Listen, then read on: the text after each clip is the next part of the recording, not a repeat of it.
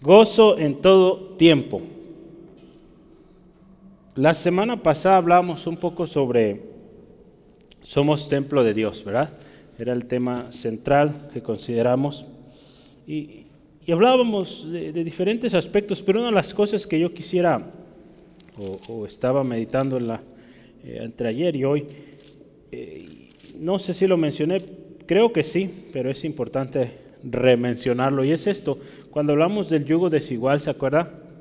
Eh, el yugo desigual, eh, em, hablamos que no solamente aplica en temas de, digamos, relaciones entre el noviazgo, podríamos decirlo, sino que eh, en diferentes aspectos, aún negocios, emprendimientos, pues cosas en las cuales participamos con alguien más, sobre todo cuando este, esta otra persona o entidad pues no es cristiana, son incrédulos.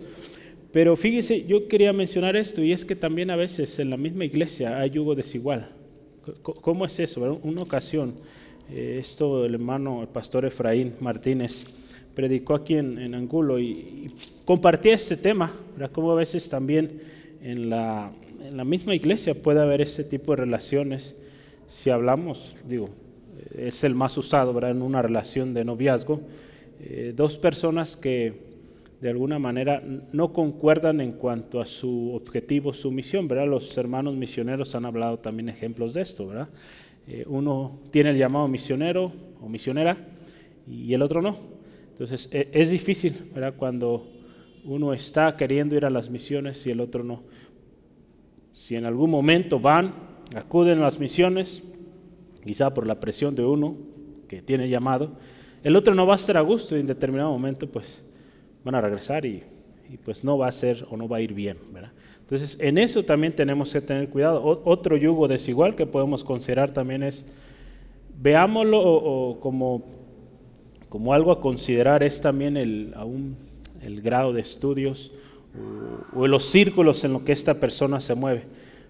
Hemos hablado y sabemos, no debemos hacer discriminación ni nada de eso, pero muchas veces usted lo, lo, podrá ver y aún en el mundo se, se ve esto, eh, el hecho de que dos personas de muy distinto nivel social eh, se unan en matrimonio cuesta mucho.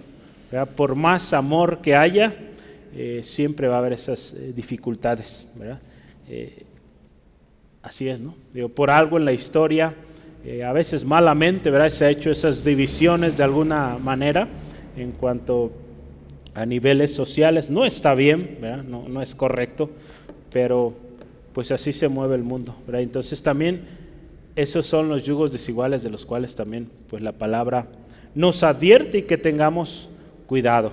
Por eso la importancia. Que usted y yo en toda relación que estemos planeando, siempre consideremos a Dios. Siempre consideramos, Señor, es tu voluntad hemos hablado, si hablamos, eh, hemos hablado del noviazgo y si el noviazgo es eh, algo tan precioso, pues es bueno llevarlo de acuerdo a los principios de Dios, ¿verdad? Como iglesia y se han llevado ya estudios y es importante, ¿verdad? Que eh, cuando alguien piensa en el noviazgo, pues es porque tiene un plan de casarse. De otra manera, estar probando aquí y allá no, no es bueno, ¿verdad?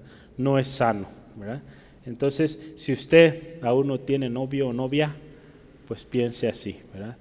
Eh, asegúrese que esa persona que usted está cortejando o queriendo tener una relación de noviazgo, pues hay un plan de, matrimonio. De otra manera, pues no lastime ni se lastime. Porque de otra manera eso va a suceder, ¿verdad? Cuando vamos, pues vamos a calarle, eh, la mayoría de las veces eso va a fallar, ¿verdad? Porque no se está considerando a Dios, ¿verdad? Con Dios no vamos a calarle, ¿verdad? Con Dios vamos a la segura.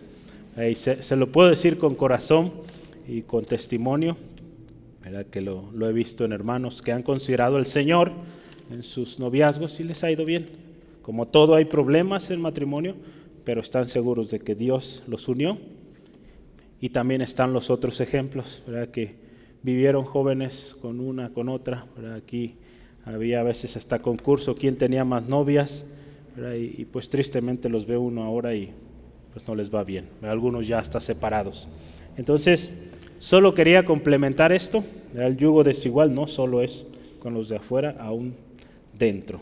¿Sí estamos bien?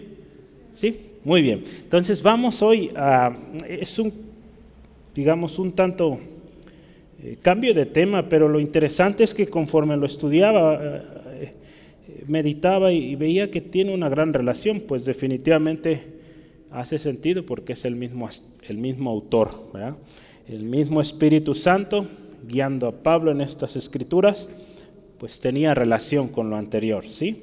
Entonces yo esta, esta tarde los textos los vamos a ir leyendo conforme eh, el tiempo, ¿no? Conforme vamos avanzando, eh, los vamos a ir leyendo, ¿sí? No vamos a leerlos al principio.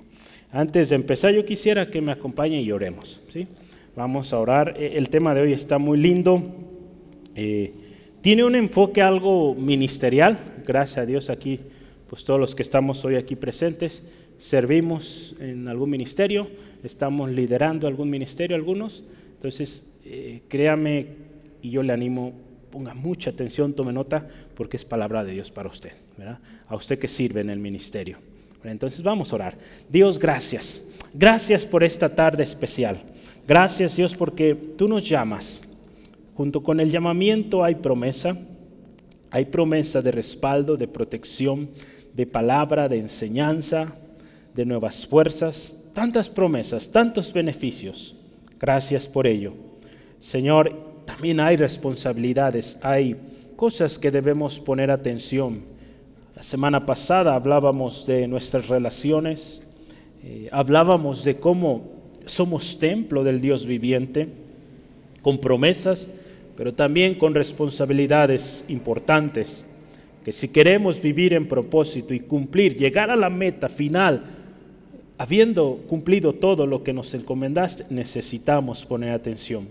Señor, gracias porque en todo tiempo hoy nos enseñarás que podemos tener gozo. Señor, te pido, ministra, mi hermano, mi hermana, que sirve en un ministerio o que tiene el deseo de servir. Señor, a veces hay descalabros, a veces hay desánimo. Señor, ayuda a mi hermano que hoy sea confortado. Hoy, Señor, creemos que tu palabra una vez más nos enseña, nos vivifica. Señor, si hay alguien con algún dolor, si hay alguien con alguna preocupación, hoy todo lo llevamos a tus pies, creyendo que tú tienes cuidado de nosotros. En el nombre de Jesús. Amén. Amén. Gloria a Dios. Después de hablar de ser un templo de Dios, nuestra responsabilidad, ¿verdad? Que hablamos también de mantenernos con pureza.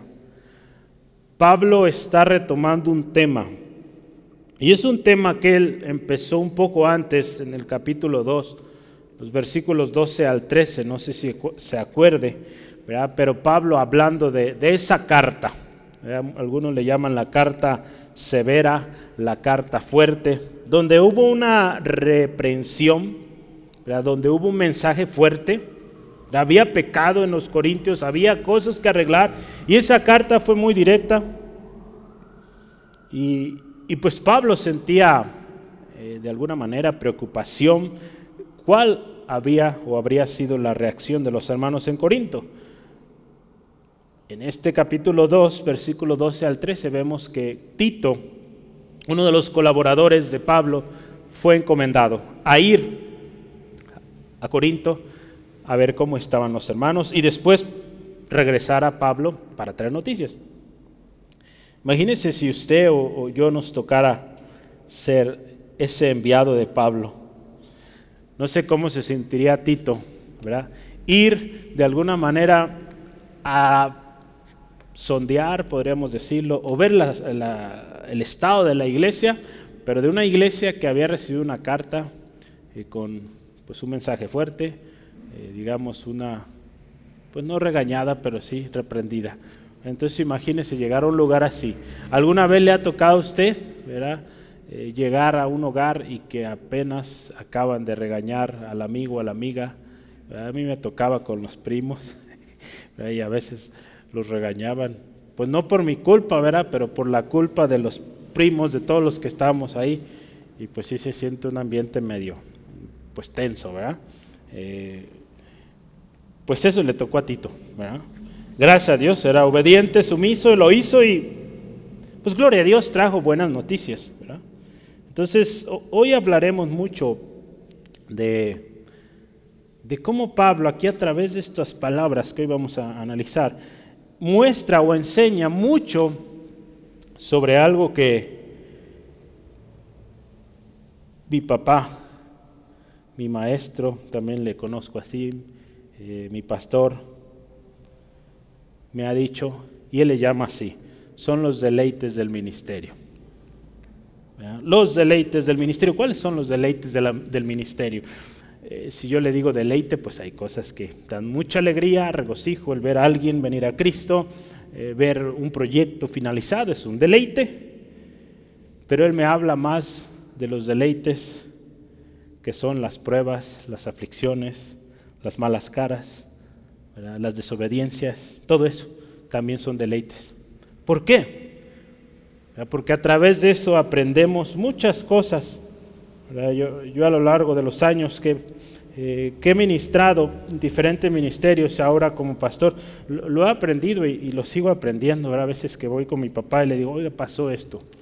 Porque créame, yo reporto y platicamos de lo que pasa aquí y, él me dice, son de los deleites, de lo que te he dicho, ¿verdad? Son cosas que lo vas a ver, no se va a acabar, lo vas a seguir viendo. Entonces digo, bueno, entonces hay que disfrutarlo. Hay que disfrutarlo porque en todo eso Dios nos enseña y cuando usted y yo aprendemos a, a, como lo hizo Pablo y como nos enseña hoy, a tener gozo en todo ello, créame que el ministerio es más llevadero y pues vamos a avanzar a lo que Dios quiere. Hoy vamos a hablar de cómo, cómo el gozo debe ser en todo tiempo y circunstancia. El gozo, acuérdese que Dios trae, el gozo que Dios trae cuando usted y yo servimos de manera legítima, eh, es mucho mayor que el dolor o el sufrimiento que podamos tener.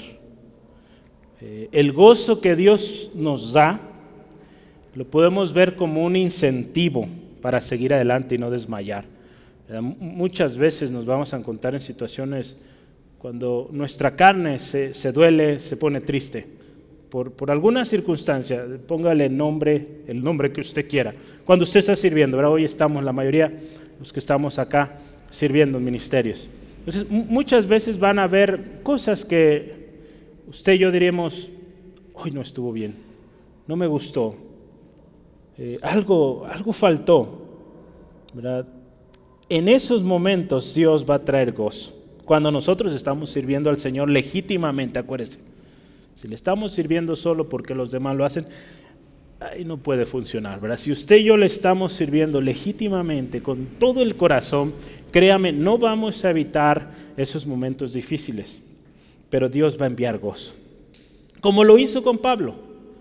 Usted se acuerda, él estaba en Macedonia en una situación muy dura, ¿verdad? Estuvo en cárceles, de maltratos de una y de otra manera. Y en ese momento tan duro, tan difícil, él recibe gozo.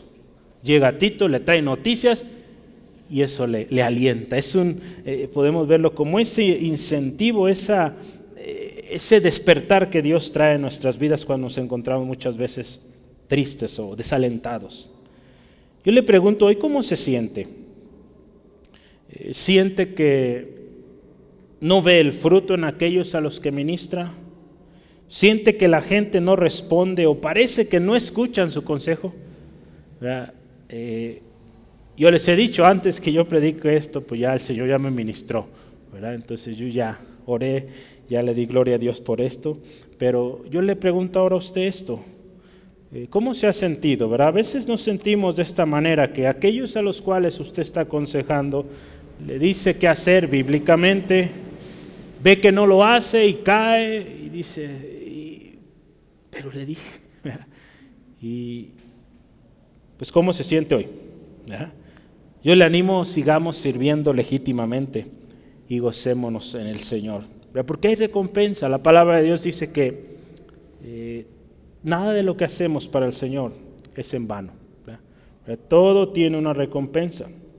El ejemplo de Pablo, un hombre que dice la palabra, aprendió a vivir en dolor o en cualquiera que fuera su circunstancia, él aprendió a vivir y estar contento con ello. ¿verdad? Fuera alegría, fuera dolor, fuera tristeza, pero en medio de todo ello, de los golpes, de muchas veces desesperación, porque a veces llega eso, Dios siempre le envió una buena noticia o una palabra, un motivo de gozo. ¿verdad? Yo quiero que usted y yo recordemos siempre, dice la palabra de Dios, que Dios no desampara la obra de sus manos, número uno. Él nunca olvida su pacto, ¿verdad? Lo veíamos hace algunas semanas.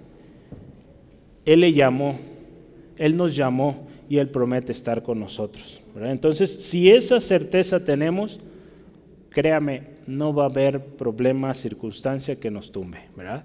Entonces, sí, puede haber momentos difíciles, pero no le demos vueltas, gocémonos en el Señor, ¿verdad? porque si le empezamos a dar vueltas, créame que definitivamente el problema es serio, no, no podemos. Si usted le da vuelta, vuelta al problema, yo me ha sucedido ocasiones así que, que hay problemas, hay situaciones y, le empiezo a dar vueltas en mi mente y quedo más revuelto y digo, no, no, no, vamos deteniendo esto. Esto no lo voy a resolver yo, es del Señor.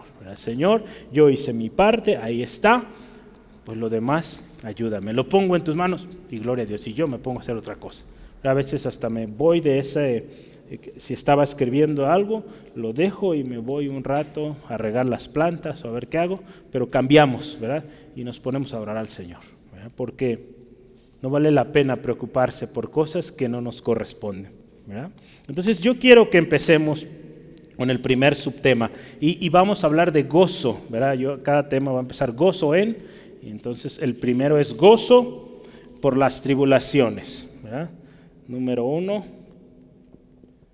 gozo por las tribulaciones. Vamos a considerar ahí los versículos 2 al 7. Ahora sí, vamos a leerlos. Dice así la palabra de Dios, admitidnos. A nadie hemos agraviado, a nadie hemos corrompido, a nadie hemos engañado. No lo digo para condenaros, pues ya he dicho antes que estáis en nuestro corazón para morir y para vivir juntamente. Mucha franqueza tengo con vosotros, mucho me glorío con respecto de vosotros, lleno estoy de consolación, sobreabundo de gozo en todas nuestras tribulaciones.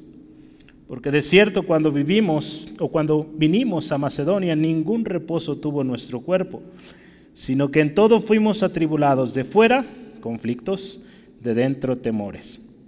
Pero Dios que consuela a los humildes nos dio, o dice, nos consoló con la venida de Tito. Vea esto. Y no solo con su venida, sino también con la consolación con la que él había sido consolado en cuanto a vosotros, haciéndonos saber vuestro gran afecto, vuestro llanto, vuestra solicitud por mí, de manera que me regocijé aún más. Entonces fíjese, Pablo ahí dice, estábamos tremendo ahí en Macedonia, por todos lados, físicamente, interiormente, ¿verdad?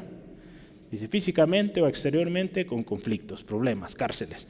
E interiormente, pues temores, ¿verdad? Porque crea, al final de cuentas, Pablo, un ser humano también, como usted, como yo, se sentía triste, se sentía preocupado, temeroso, por lo que vivía ahí y también, ¿por qué no?, por la reacción de los corintios. Pero llega Tito, lo ve sano y salvo, dice, gloria a Dios, ya llegó vivo, señal de que pues algo bueno trae.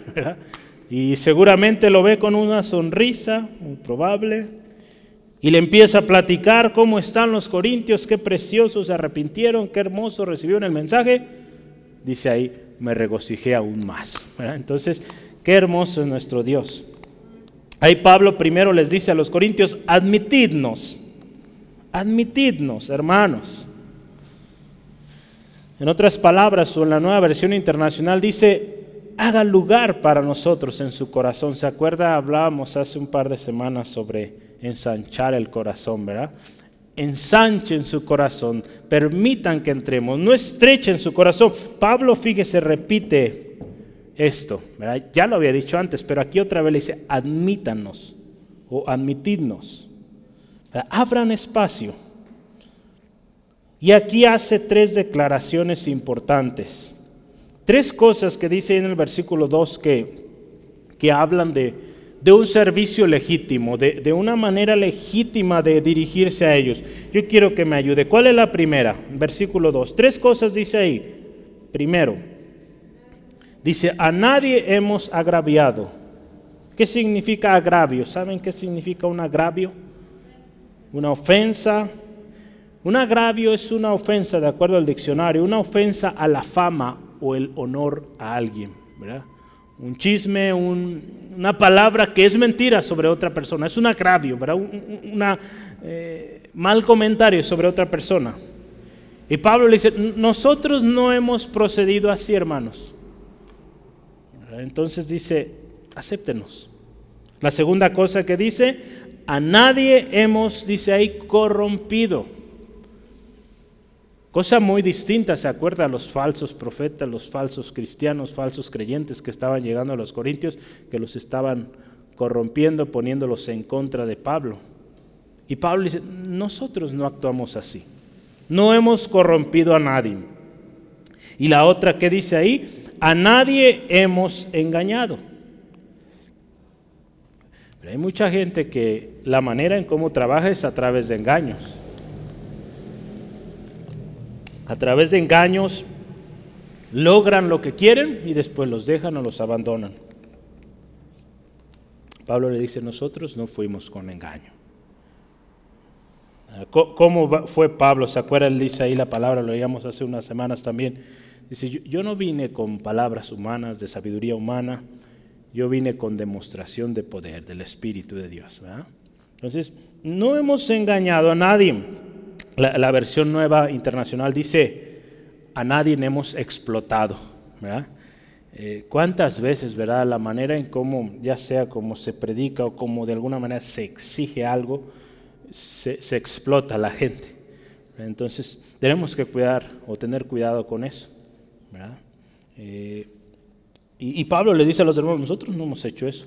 Al contrario, ¿verdad? Usted ha visto Pablo cómo dice al contrario, ¿verdad? Yo en muchas ocasiones, de hecho ahí con los corintios en particular, dice, yo tuve que trabajar para no ser carga para ustedes. En otras palabras, si resumimos estas tres declaraciones, todo lo hemos hecho, o todo lo que hemos hecho ha sido con un corazón ensanchado, sin malas intenciones sino con el propósito firme de bendecirlos y edificarlos. Los falsos maestros o, los falsos cristianos que estaban llegando allá a Corinto acusaban a Pablo de un corrupto, de un injusto, de un destructor, de un fraudulento, de un malvado, y que tomaba ventaja de ellos.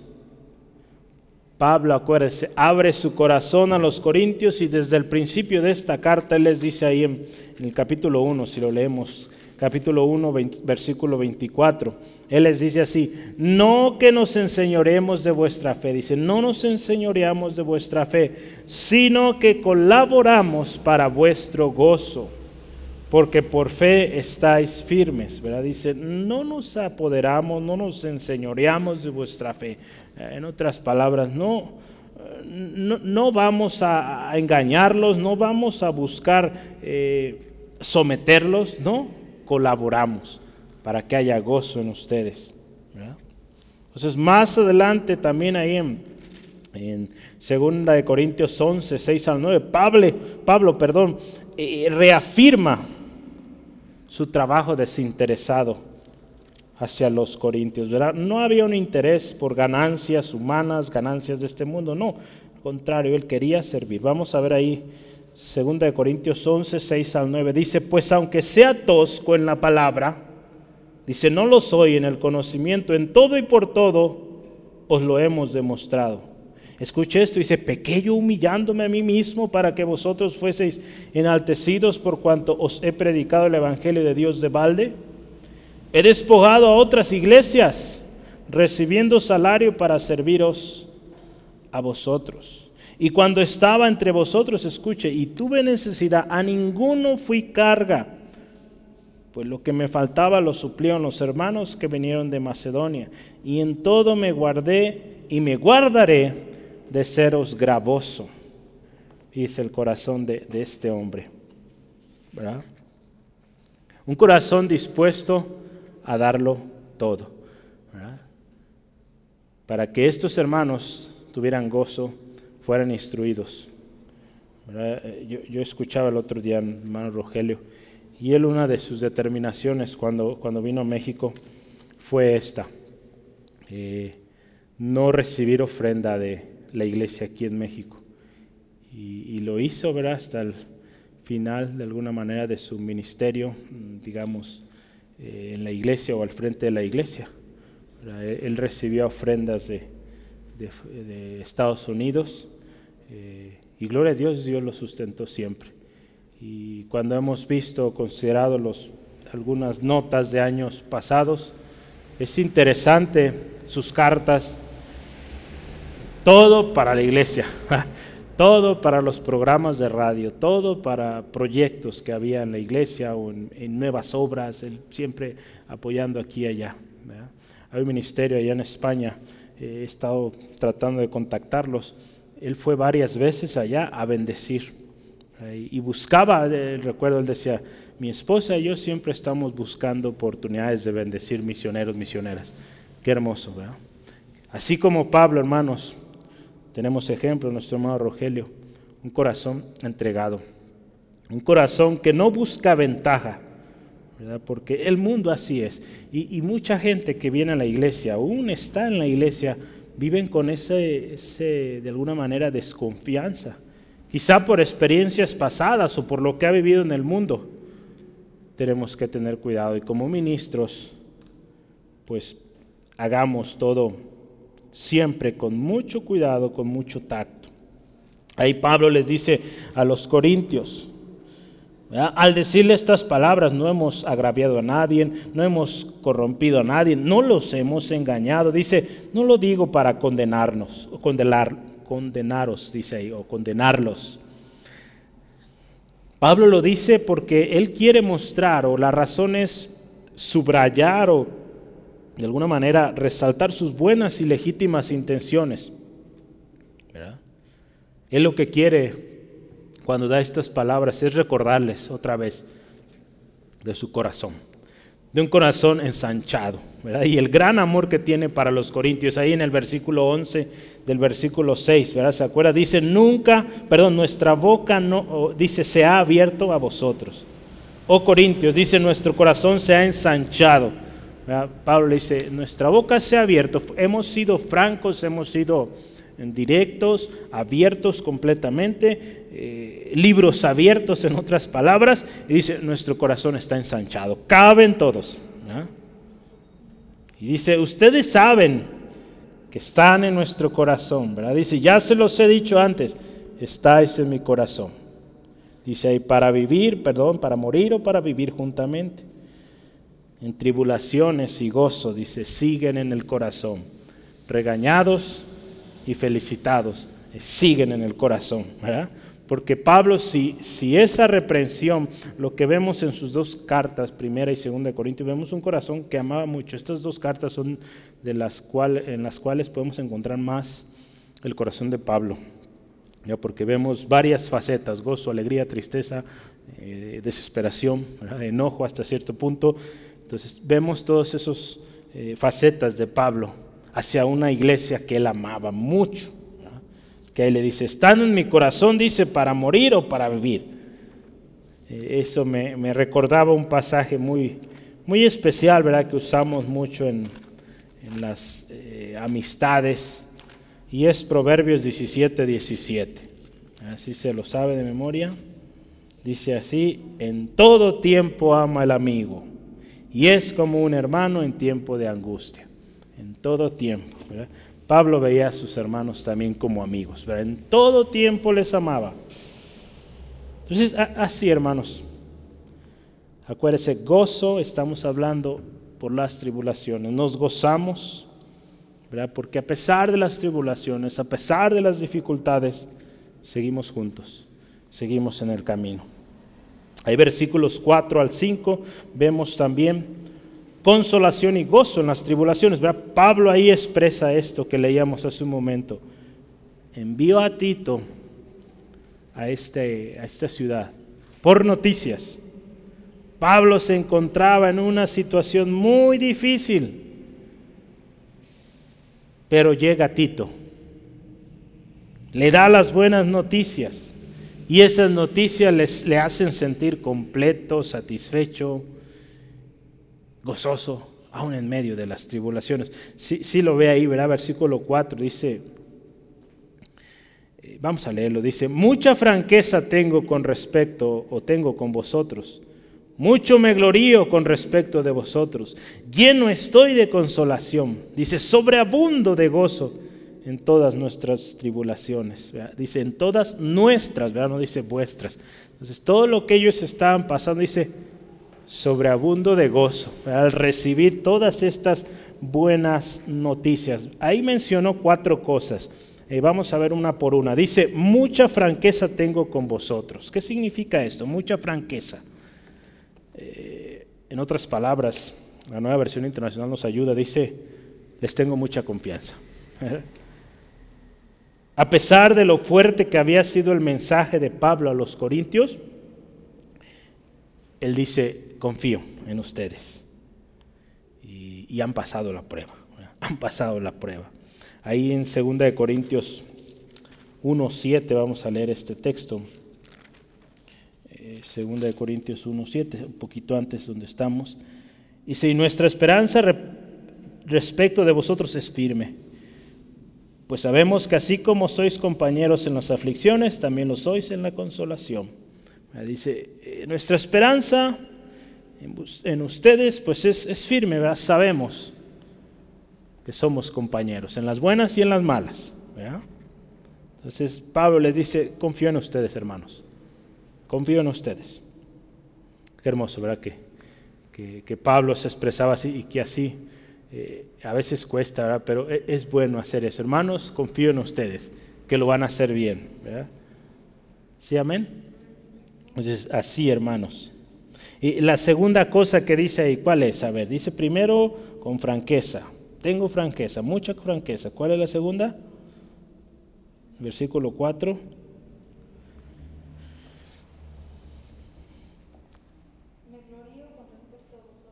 Pero ve ahí, mucho, mucho me glorío con respecto de vosotros. Es otra cosa que Pablo está elogiando. Pablo está elogiando a los corintios. Primero les dice, mucha confianza tengo en ustedes. La segunda dice, me glorío, o mucho me glorío. En otras palabras, eh, la nueva versión internacional dice, me siento orgulloso de ustedes. Fíjese, qué, lindo, qué especial se expresa de, de, sus hermanos en Corinto. Mucho me glorío, me siento orgulloso de ustedes. ¿Qué sigue ahí? Lleno estoy de consolación. Dice, estoy completo porque al recibir estas noticias que Tito le traía, un gran alivio, ¿verdad?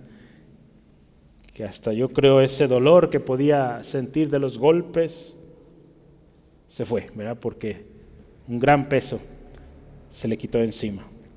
Y la última expresión que él da ahí dice, sobreabundo de gozo en todas nuestras tribulaciones.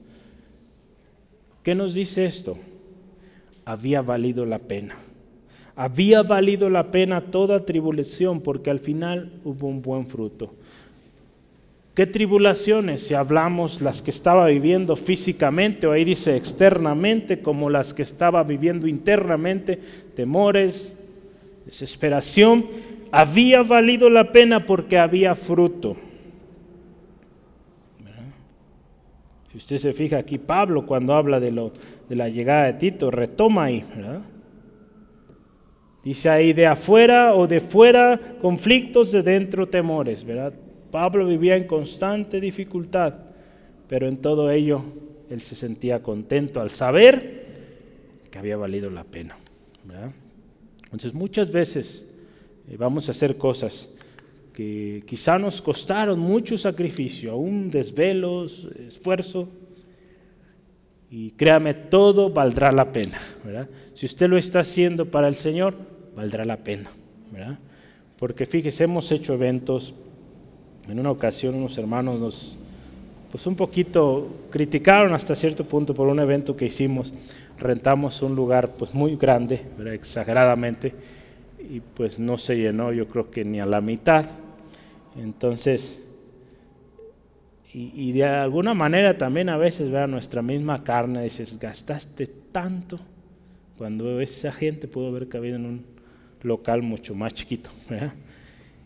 Y, yo recuerdo ese momento, ¿verdad? yo platicando con mi papá y dábamos gloria a Dios, ¿verdad? porque en ese lugar grandísimo, no lleno de gente, tuvimos la oportunidad de bendecir, tuvimos la oportunidad, ¿verdad? yo en particular me acuerdo, de hablarle de Cristo a un joven. Y ese joven hoy asiste a una iglesia, digo, no en, el centro de Feutlán, pero gloria al Señor, Dios tocó su corazón ahí. Y, pues, y muchos más, ¿verdad? oré por varios ahí, eh, muchos no los conocía, eran invitados de acá, eh, de diferentes lugares. Y gloria a Dios, ¿verdad? hubo oportunidad de presentar el Evangelio, valió la pena. ¿verdad? Desvelos, eh, tantas actividades que hay, usted sabe, antes y después de un evento, valió la pena, por un alma. E, ese mismo lugar a mí me gozaba, eh, era mucho gozo para mí, porque en ese mismo lugar, eh, muchos años antes, no sé cuántos, pero más de diez, ahí había sido el primer, o digamos, el primer culto oficial de Centro Fe Angulo. Ahí el hermano Rogelio hizo una primera campaña. Entonces yo me sentía soñado al estar eh, llevando otra vez la gloria a Dios en ese mismo lugar. Entonces, pues Dios sabe, Y, Dios en todo tiene un propósito y nunca menospreciemos, hermano, hermana, el trabajo que usted, que yo hacemos, el trabajo que otros hermanos también están haciendo. Una de las cosas que también he aprendido de nuestro hermano es que él decía, yo cuando paso por una iglesia que sé que es cristiana, oro también por ellos. Ahora que estamos haciendo caminatas, eh, pues también bendiga, ¿verdad? si le toca ver un templo, una iglesia cristiana, diga, Señor, bendice este hogar, esta casa, que muchas almas te conozcan ahí, que tu gloria llene ese lugar, que almas nuevas vengan a ti, Jesús. Que no seamos egoístas, ¿verdad? todos para ángulo, no, no caben aquí todos. Gloria a Dios, hay muchas iglesias que están sirviendo al Señor de diferentes maneras. Y, nos debemos gozar en eso, ¿verdad? Porque a pesar de que quizá aquí en Centro de Angulo estemos a veces por situaciones, por prueba, dificultad, gloria a Dios, porque en Tonal hay una iglesia que le está echando ganas. Gloria a Dios, allá Dios está obrando y almas están viniendo a Cristo. Oremos que el Señor lo siga haciendo. Aquí llegará el momento de Dios, que Dios tiene planeado, nos está preparando y, y no nos enojemos, como Jonás. Ahí en Colosenses Pablo muestra claramente la razón de su gozo en medio de las tribulaciones. Vale la pena ver esto, fíjese. Yo quiero que lo veamos. Es un buen ejemplo. Colosenses 1, 24 al 29. Vamos a verlo. Ahí Pablo resume su ministerio a los gentiles. Pablo, ahí en Colosenses 1, 24 al 29, dice así, ahora me gozo en lo que padezco, porque vosotros, perdón, ahora me gozo otra vez en lo que padezco por vosotros, y cumplo en mi carne en lo que falta de las aflicciones de Cristo por su cuerpo, que es la iglesia, de la cual fui hecho ministro, según la administración de Dios que me fue dada para con vosotros, para que anuncie, dice ahí, cumplidamente la palabra de Dios. El ministerio que había estado oculto desde los siglos y edades, pero que ahora ha sido manifestado a sus santos a quienes Dios quiso dar a conocer las riquezas de la gloria de este misterio entre los gentiles, que es Cristo en vosotros, la esperanza de gloria, a quien anunciamos, amonestando a todo hombre y enseñando a todo hombre en toda sabiduría, a fin de presentar perfecto en Cristo Jesús a todo hombre, para lo cual también trabajo, luchando según la potencia de Él, la cual actúa poderosamente en mí. Fíjese actuamos, dice ahí trabajo, luchando. Esto me gusta, según la potencia de Él, ¿verdad? No, no según nuestra potencia, porque nosotros no aguantamos ni un round, ¿verdad? Pero con el Señor aguantamos y, y pegamos fuerte, porque el Señor está con nosotros. ¿Sí, amén? Eh, ahí el Canelo la otra vez pues se lo acabaron, pero nosotros con el Señor vamos a ganar. No en esos rines, sino contra el enemigo. ¿Se acuerda aquella anécdota de aquí, de aquel niño que pasaba ahí enfrente? Hoy, ¿quién lucha? el hermano le dice, nosotros estamos luchando contra el diablo y vamos ganando. ¿Sí, amén? Entonces ya casi 50 años y seguimos ganando. El enemigo está vencido. Gloria a Dios. Dios, fíjese, consuela. Dios consuela a los humildes. En las tribulaciones, si nosotros las pasamos de la mano del Señor, confiando en sus promesas, con humildad, Dios va a enviar consuelo. Ahí el versículo 6 dice, pero Dios que consuela a los humildes nos consoló con la venida de Tito. Dios consuela a los humildes. Yo decía hace rato, Salmo 138, 8, Dios no desampara la obra de sus manos. Salmo 138, 6, el corazón humilde es reconocido por Dios, es respaldado, es escuchado por Dios. El corazón humilde. El corazón genuino, humilde de Pablo fue confortado en medio de cárceles, de golpes, de desprecios, de persecución, de actitudes contrarias, de oposición. Él recibe estas buenas noticias y dice, me gozo, me gozo. Y él se goza de, otra vez de alguna manera da virtudes de los eh, hermanos en Corintio. Esas tres virtudes están, ¿dónde están? Vamos a verla ahí, versículo 6.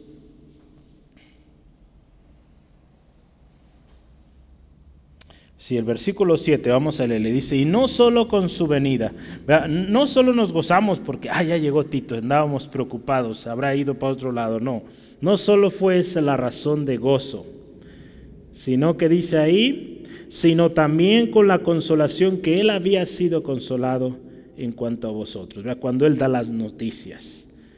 Haciéndonos saber, a ver, vamos a ver, ¿qué traía de mensaje? Dice número ahí, número uno, vuestro gran afecto, vuestro llanto y vuestra solicitud por mí. Y dice ahí, de manera que me regocijé aún más. Entonces dice, vuestro gran afecto, vuestro llanto, vuestra solicitud. En otras palabras, su preocupación por mí, su llanto, su gran amor. Entonces Pablo ahí, con un corazón genuino sirviendo a Dios, recibe consolación de Dios. Y, eso es algo que créame, es motivo de ejemplo, que si usted y yo sufrimos con Cristo o por Cristo, vamos a recibir recompensa. Y la recompensa del Señor pues es gozo. Hemos hablado de la paz del Señor que sobrepasa todo entendimiento. Entonces, esté confiado, confiada, de que si Dios le ha puesto ahí, si usted está haciendo lo que Dios le llamó a hacer, hay gozo. No hay nada que lo puede tumbar. Amén. Gloria a Dios. Vamos al, siguiente tema. Eh, número dos.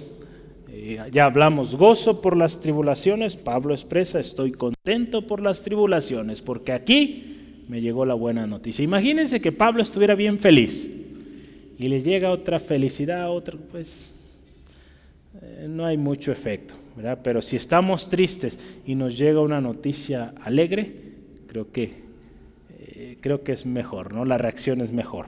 vamos a ver número dos, gozo por, gozo por el arrepentimiento.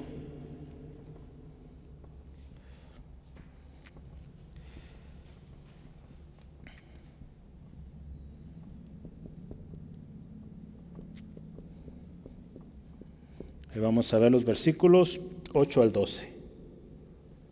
Yo lo he dicho esto, fíjese. Eh, ya hablamos de gozo por las tribulaciones, pero eh, yo lo he mencionado. Entre más grande el problema, entre más difícil que parece el reto, si usted y yo estamos sirviendo a Dios, debe ser motivo de más emoción, porque va a estar mayor la gloria que Dios va a mostrar. Eh, y créame, créame y créalo, hágalo gócese, porque se pone difícil, crea, seguramente Dios tiene algo mucho más grande acá. Y el diablo no está a gusto y por eso está dando lata, pero ya está vencido. ¿Sí, amén?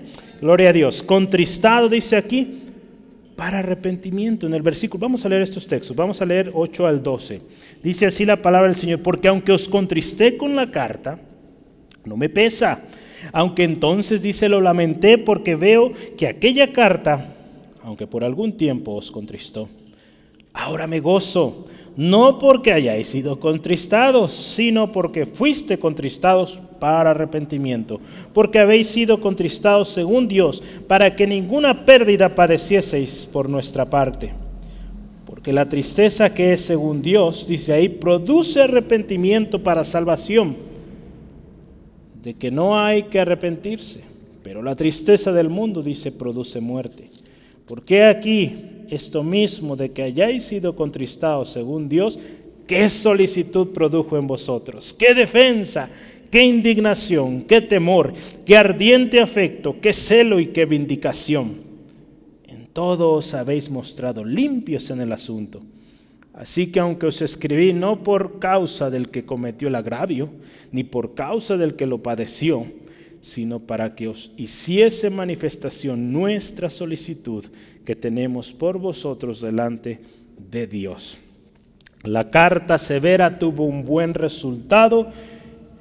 Sí, Pablo dice, cuando la escribí fue tristeza, lo lamenté, pero dice ahí Pablo, y lo vemos ahí en 2 Corintios 2.4, iba con un corazón ensanchado, con mucho amor. Al final esto produjo arrepentimiento. Ahora había gozo había gozo por el resultado y, Pablo de otra vez muestra su, su limpia intención. Dice, no me gozo otra vez, ¿verdad? No me gozo porque pues les causé tristeza, ¿verdad? Sino porque fuiste, dice ahí, contristados, dice, según Dios. No es que disfrute que estén tristes, pero necesitaban esa reprensión que fueran contristados según Dios. Ser contristados según Dios lleva al arrepentimiento. Lo vimos, ahí dice la palabra. Ser contristados según Dios lleva a la salvación, lleva a vida. Pero ser contristados según el mundo, ¿qué sucede? Nos trae más condenación, es resentimiento, porque una tristeza, según el mundo, es un resentimiento. Cuando ofendemos a alguien. ¿Y cuál es el resultado final? Pues la muerte. La muerte. Entonces, el ser contristado según Dios es una gran ganancia. Es una gran ganancia porque al final de cuentas nos lleva a arrepentirnos, nos lleva a Dios, nos lleva a restauración, santificación, reconciliación con Dios. Pero aquel que es contristado según el mundo, y muchos, a veces en la misma iglesia, así están, con resentimientos, no hay arrepentimiento, dice, sí, sí, obré mal, pero no pide perdón, sigue ahí. ¿Qué sucede? Es una gran pérdida, porque ¿qué pierde?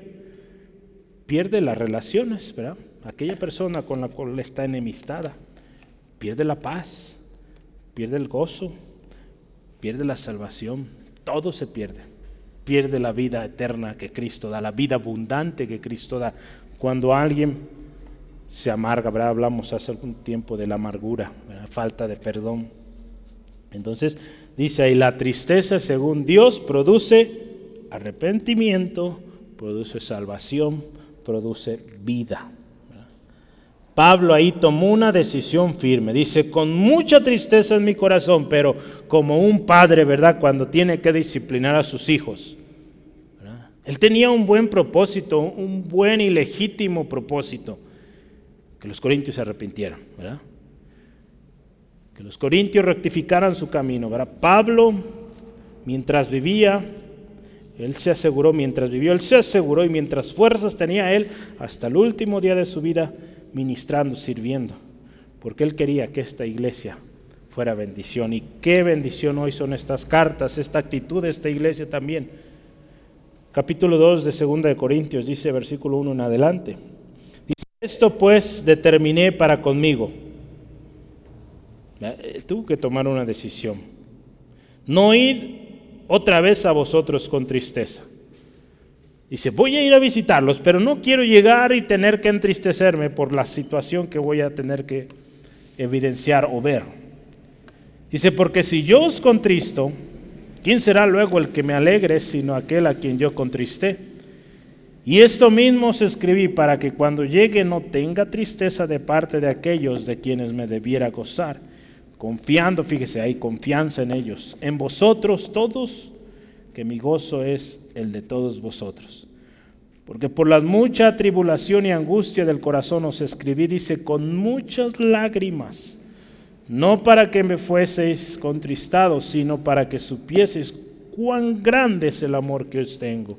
A Pablo ahí dice, me costó escribirles esta carta de reprensión, esta carta tan severa, pero quiero que el día que vuelva a visitarlos sea razón de alegría, razón de gozo. Entonces les mando en adelantado. Eh, para que cuando llegue, pues ya esa carta surtió efecto en sus corazones y gloria al Señor, estoy seguro que esas lágrimas iban llenas de oración y aún después de enviarlas él siguió orando y por eso se encontraba así en Macedonia. Yo creo que era lo que más le preocupaba, los golpes, las cárceles ya estaba acostumbrado, ¿verdad? Yo creo que lo que más le preocupaba a sus hermanos en Corinto. Gloria al Señor hay recompensa. Ninguna disciplina, dice la palabra de Dios, resulta agradable a la hora de recibirla. Al contrario, es dolorosa, pero después produce la apacible cosecha de una vida recta para los que han sido entrenados por ella. Hebreos 12:11. Pablo refuerza este mensaje. La disciplina cuando llega no es motivo de alegría, no es eh, duele, pero hay un fruto bueno, hay un fruto bueno. Entonces, el versículo 11 nos habla de esa limpieza que produce el ser contristado según Dios. Ya veíamos, ser contristado según el mundo es resentimiento y no lleva nada bueno. Ser contristado según Dios, porque acuérdese, es el Espíritu Santo quien produce, ¿verdad? esa convicción de pecado, de justicia, de juicio. Y si es así, el Espíritu Santo obrando en una persona, va a haber fruto. Va a haber fruto de limpieza.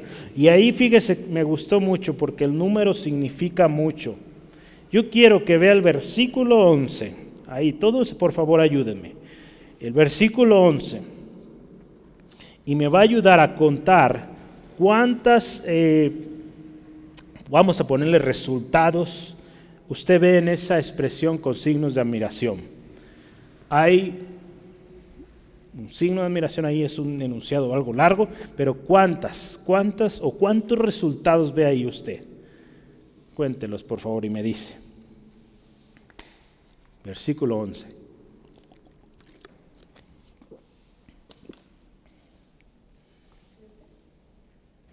¿Cuántos? siete. A ver, cuéntele bien, cuéntele. Dentro, dentro de, los, de los signos de admiración. Solo, solo el signo de admiración. Siete, son siete. Son siete. Ahorita los vamos a ver cada uno. Pero vea, vea qué resultado. vamos a verlo. Son varios qués.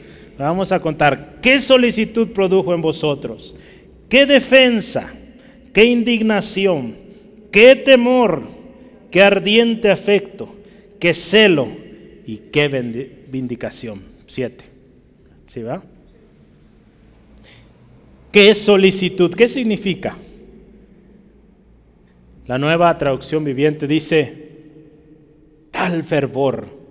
La nueva versión internacional, qué empeño. ¿Qué produce un arrepentimiento verdadero o, un contristado o una tristeza según Dios? Más empeño, Más empeño, porque Si fallamos al Señor, nos arrepentimos, sabemos que tenemos abogado, sabemos que somos justificados por nuestra fe en Jesucristo, hay más empeño. Porque de alguna manera estamos, más bien de mucha o de gran manera estamos agradecidos por lo que Dios hizo. Y hay un empeño y dice ahí, ¿qué solicitud? ¿Qué empeño? Lo siguiente dice, ¿qué defensa? ¿Qué defensa? La nueva traducción viviente dice, tal ansiedad por limpiar su nombre, qué afán por disculparse, nueva versión internacional. Quieren demostrar su inocencia en el buen sentido. Ellos sabían que estaban mal. Y ellos, dice ahí, se preocupan por disculparse. Un afán, dice, por disculparse. Eso es, un buen afán. Un afán eh, que nos lleve a ser prontos para disculparnos. Eso es un buen afán. Hay otros afanes que no, y la Biblia nos dice cuáles. Entonces, fíjese, ¿qué defensa nos habla de esto? ¿no? Limpiar su nombre, disculparse, mostrar su inocencia. ¿Cuál sigue? Después de qué defensa? ¿Qué indignación? Fíjese, qué indignación cuando Pablo les resalta los problemas, las cosas que hay que corregir, la tristeza, según Dios, les produce una indignación tremenda. En otras palabras, se molestan con esa maldad. Eso lo dice palabra de Dios para todos. Se molestaron por esa maldad. ¿Se acuerda de Josías? Lo, hablábamos, lo hablábamos el otro día. Cuando se lee la, la ley y él se da cuenta de el juicio tremendo. Eso fue, qué indignación, ¿verdad? Sintió este hombre al ver en qué juicio tan tremendo se encontraban. Entonces e, eso nos habla de una indignación.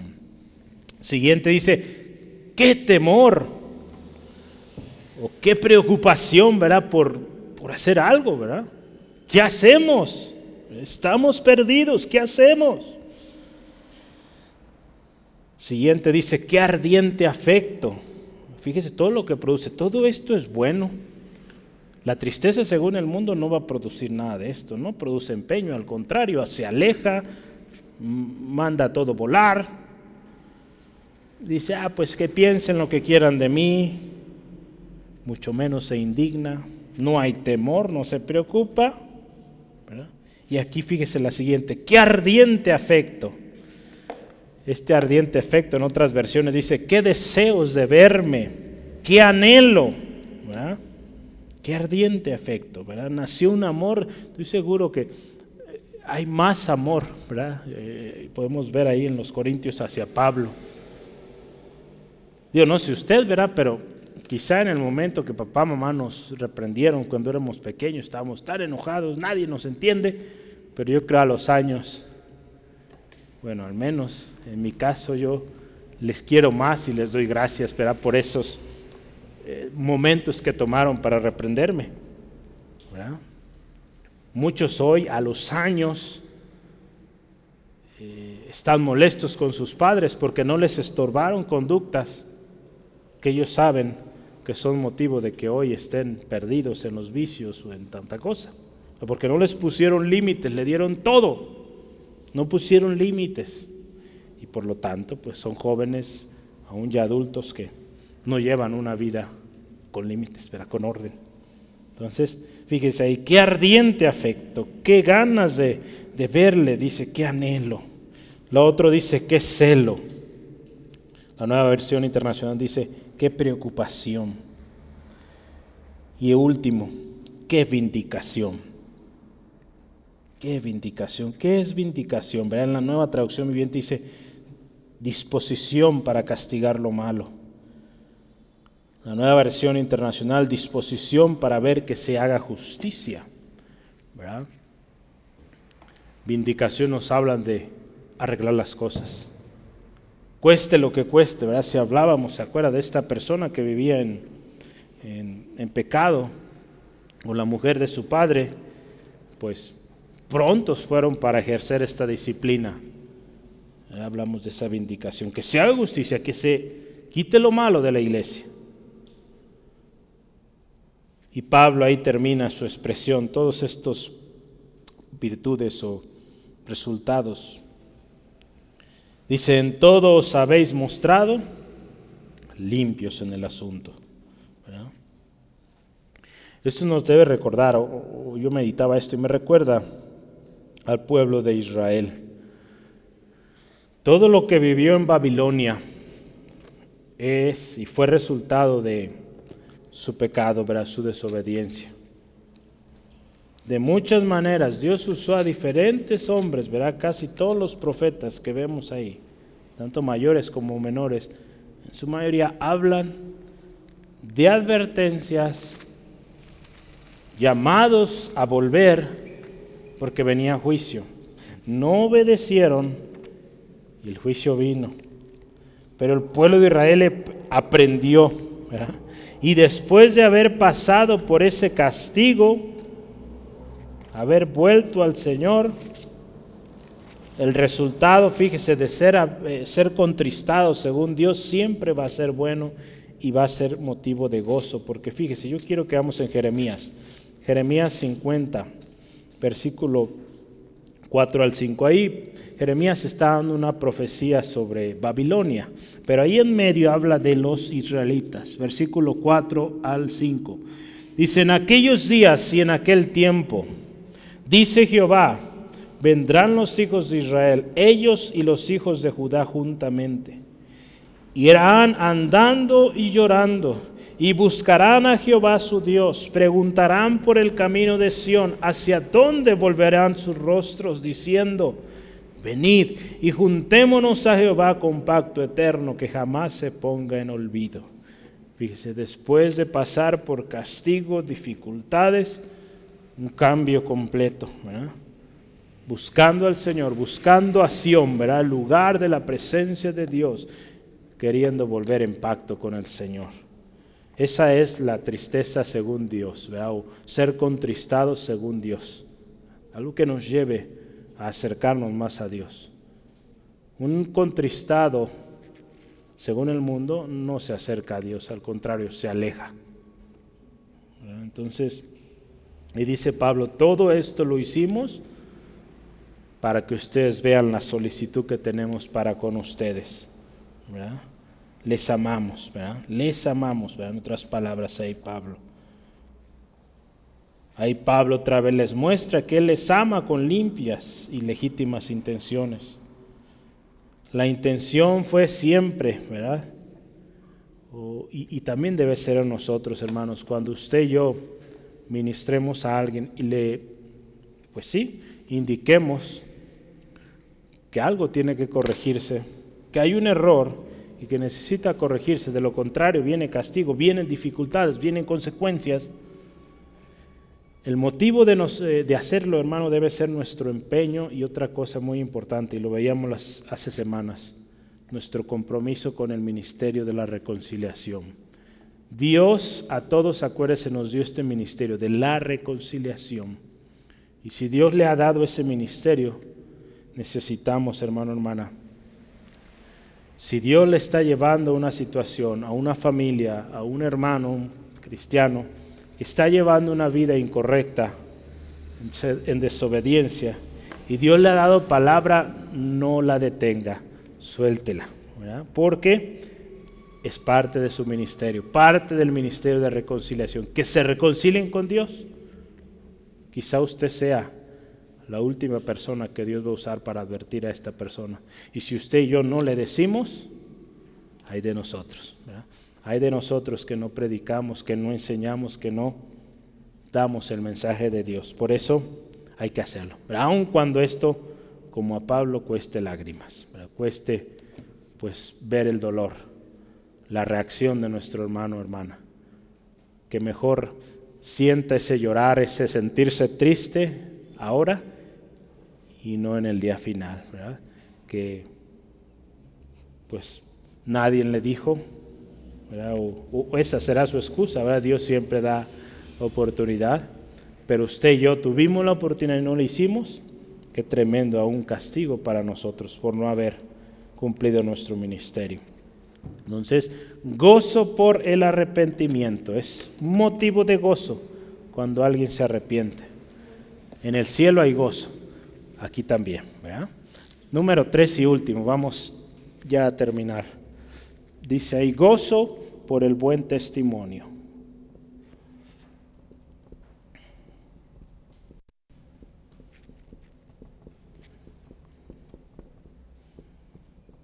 Vamos a ver los versículos 13 al 16. Si usted se fija, el título de hoy fue Gozo en todo tiempo, ¿verdad? Gozo en todo tiempo. En cada versículo vemos gozos de diferentes, eh, al final pues vamos a ver más gozos o motivos de gozo. Yo quiero que me ayude, vamos a ver el primero, ahí en versículo 13. Vamos a leer uno por uno y lo vamos a ir considerando. Por esto hemos sido consolados en vuestra consolación, pero mucho más nos gozamos por el gozo de Tito, que haya sido confortado su espíritu por todos vosotros. Entonces, si está poniendo números ahí, vamos a poner o letra A. Gozo por el gozo de otros. Vamos a ponerlo ahí.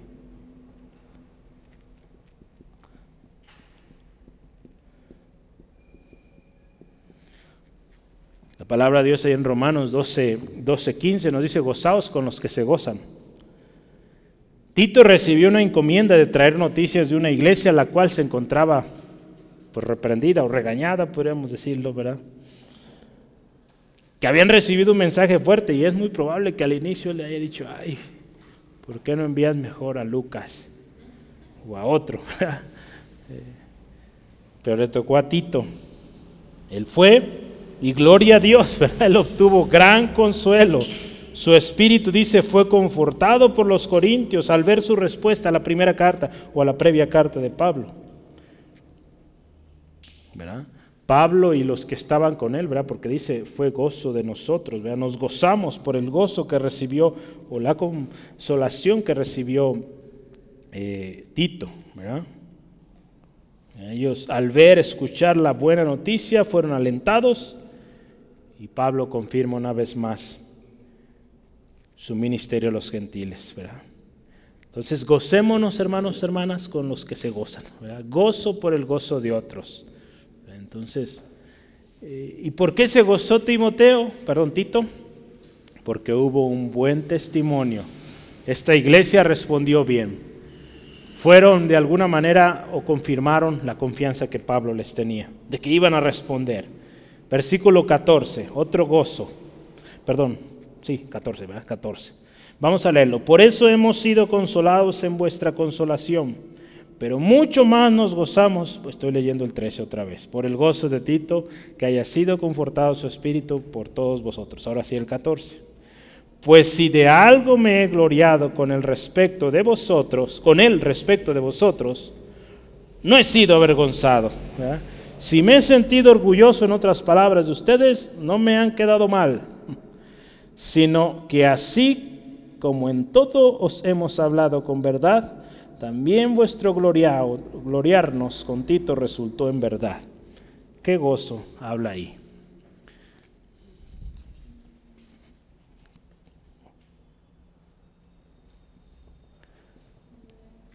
Gozo por la verdad, vamos a ponerle ahí. Gozo por la verdad. Todo dice ahí resultó en verdad. Pablo se sentía orgulloso de los corintios y su gozo por ellos fue confirmado con el testimonio de Tito, ¿verdad? porque dice, todo fue verdad. No me quedaron mal, estoy orgulloso de ustedes. La palabra de Dios ahí en 1 Corintios 13, 6 dice que el verdadero amor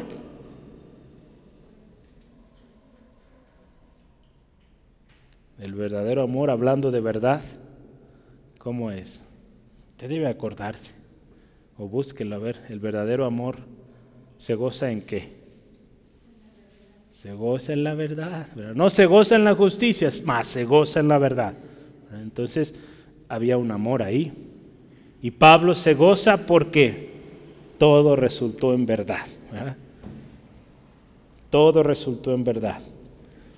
Otro más, otro gozo en el versículo 15, vamos a leerlo antes de escribirlo. Versículo 15. Dice, y su cariño para con vosotros es aún más abundante cuando se acuerda de la obediencia de todos vosotros, de cómo lo recibiste con temor y temblor. Gozo por qué? Por la obediencia, ¿verdad? Gozo por la obediencia. Pablo también se gozó por la obediencia de los hermanos en Corinto.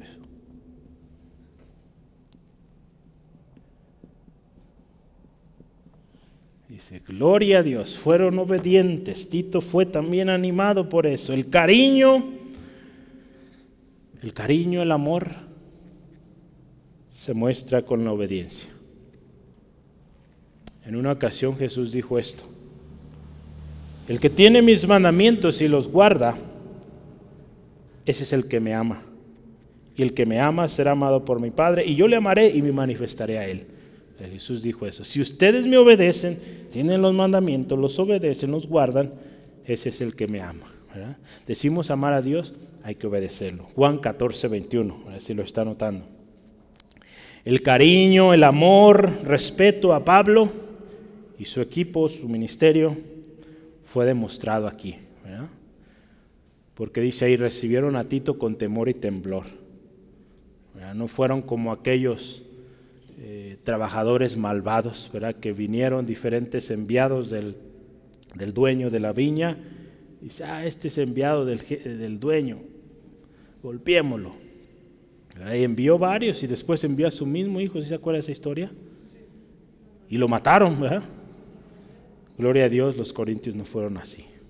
Al primer enviado de Pablo, lo recibieron, dice, con temor y temblor. Esto nos habla mucho de obediencia que efectivamente la carta dio un buen y positivo resultado.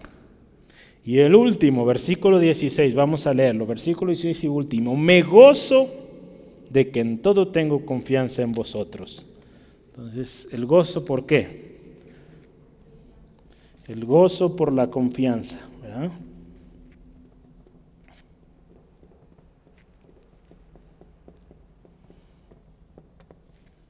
Vea todos los motivos de gozo que, que estudiamos hoy.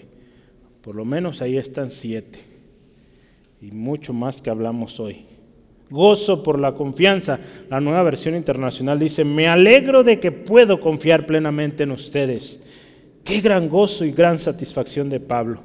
Seguramente, como lo decía al principio, estos son uno de los incentivos que Dios da a sus siervos fieles en medio de pruebas, de dificultades, Dios le concede ver el fruto.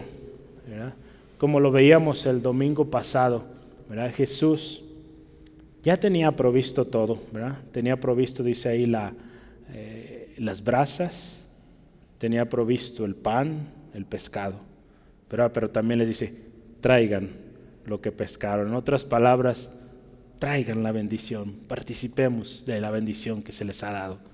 Entonces, Dios aquí también nos da ese gozo de poder ver el fruto y poder gozarnos.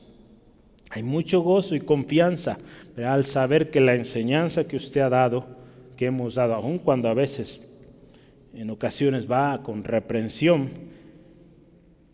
está produciendo algo, más siervos para la gloria de Dios, ¿verdad? Dispuestos, obedientes y fieles al Señor y su obra. E, eso debe ser motivo de gozo, alegría. Sí, a veces y en la mayoría de ocasiones no todos van a responder al llamado, pero gracias a Dios por esos pocos. Yo doy gracias a Dios por usted que ha sido fiel hasta hoy y sigo orando por los que no están aquí, que un día estén aquí. ¿verdad? Eh, ¿Quiénes van a ser los que van a enseñar en un futuro? Pues muy probable usted, ¿verdad? porque usted ha pagado el precio usted se ha preparado. Aquellos pues quizá también, pero tendrán que prepararse. Eh, es, una de las razones por cual este estudio. Estamos aprendiendo, estudiando juntos, pero es para que usted un día pueda también servir enseñando. ¿Sí, amén? ¿Se goza por eso? ¿Sí? Gloria a Dios. Voy a terminar. Podemos tener gozo en todo tiempo, en momentos buenos, pero también en tribulaciones No olvidemos que si nuestro servicio a Dios es legítimo, siempre podremos tener consolación en medio de todo momento, de toda tribulación. Acuérdese, no estrechemos el corazón, ensanchémoslo y amemos más. Siempre, Dios trae consuelo al humilde. Con humildad sirvamos.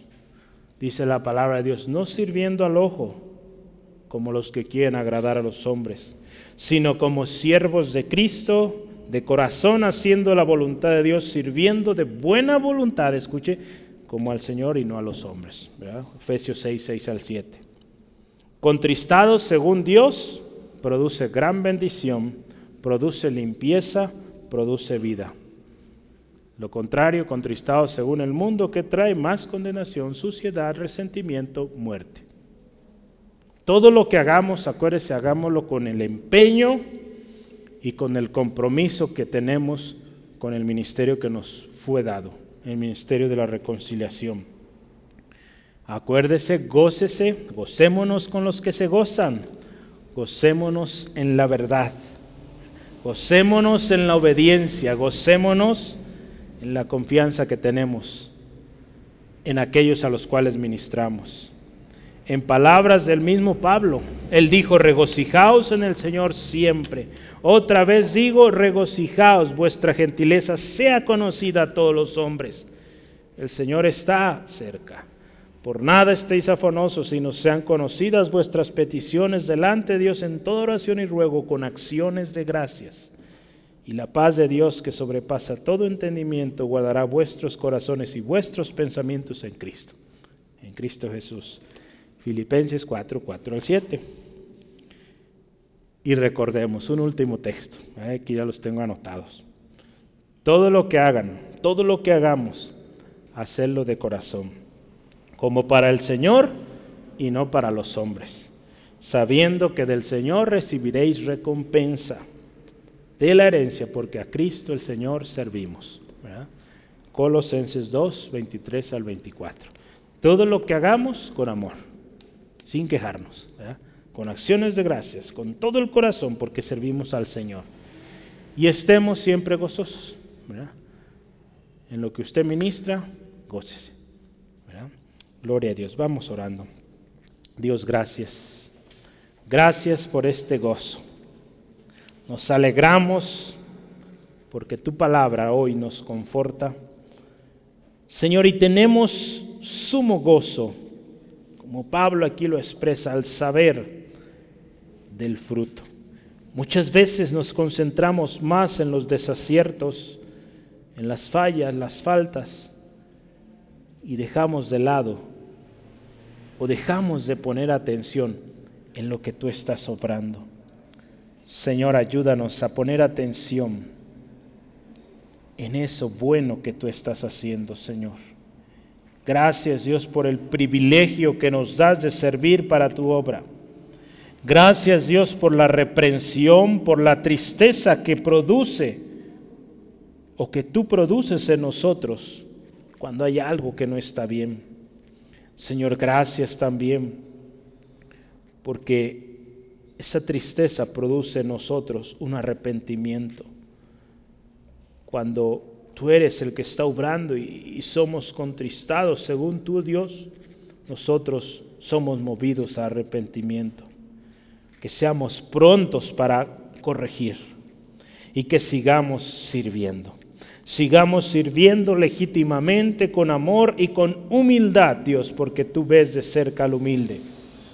Señor, damos gloria, porque en todo tiempo podemos tener gozo. Hoy aprendimos que aún en los golpes, en los desprecios, la oposición, ahí podemos tener gozo y ahí recibiremos esos incentivos, esos motivantes, esas muestras de tu gloria, de tu poder, obrando en y a través de nosotros, Dios. Damos gloria, alabanza a tu nombre, Señor, porque estás obrando en nosotros y a través de nosotros. Y gracias, Dios, porque el fruto es precioso para honra y gloria de tu nombre, Señor. Gracias, Dios. Si hoy hay alguien que necesita reconciliarse contigo, Jesucristo, toca este corazón. Señor, si hay alguien que se ha desanimado, que ha pensado en abandonar, hoy, Señor, tu palabra dice, gozosos en todo tiempo, porque la bendición que tú das es eterna, es preciosa y tu paz permanece. No hay mayor satisfacción que servir para tu reino. Gracias Dios, gracias por tanto. Te ruego bendice a mis hermanos en casa, su regreso, protégeles y que mañana en el tiempo de velada sea un tiempo glorioso porque veremos tu poder manifestarse. Gracias Señor por una noche fortalecedora para cada uno. En el nombre de Jesús.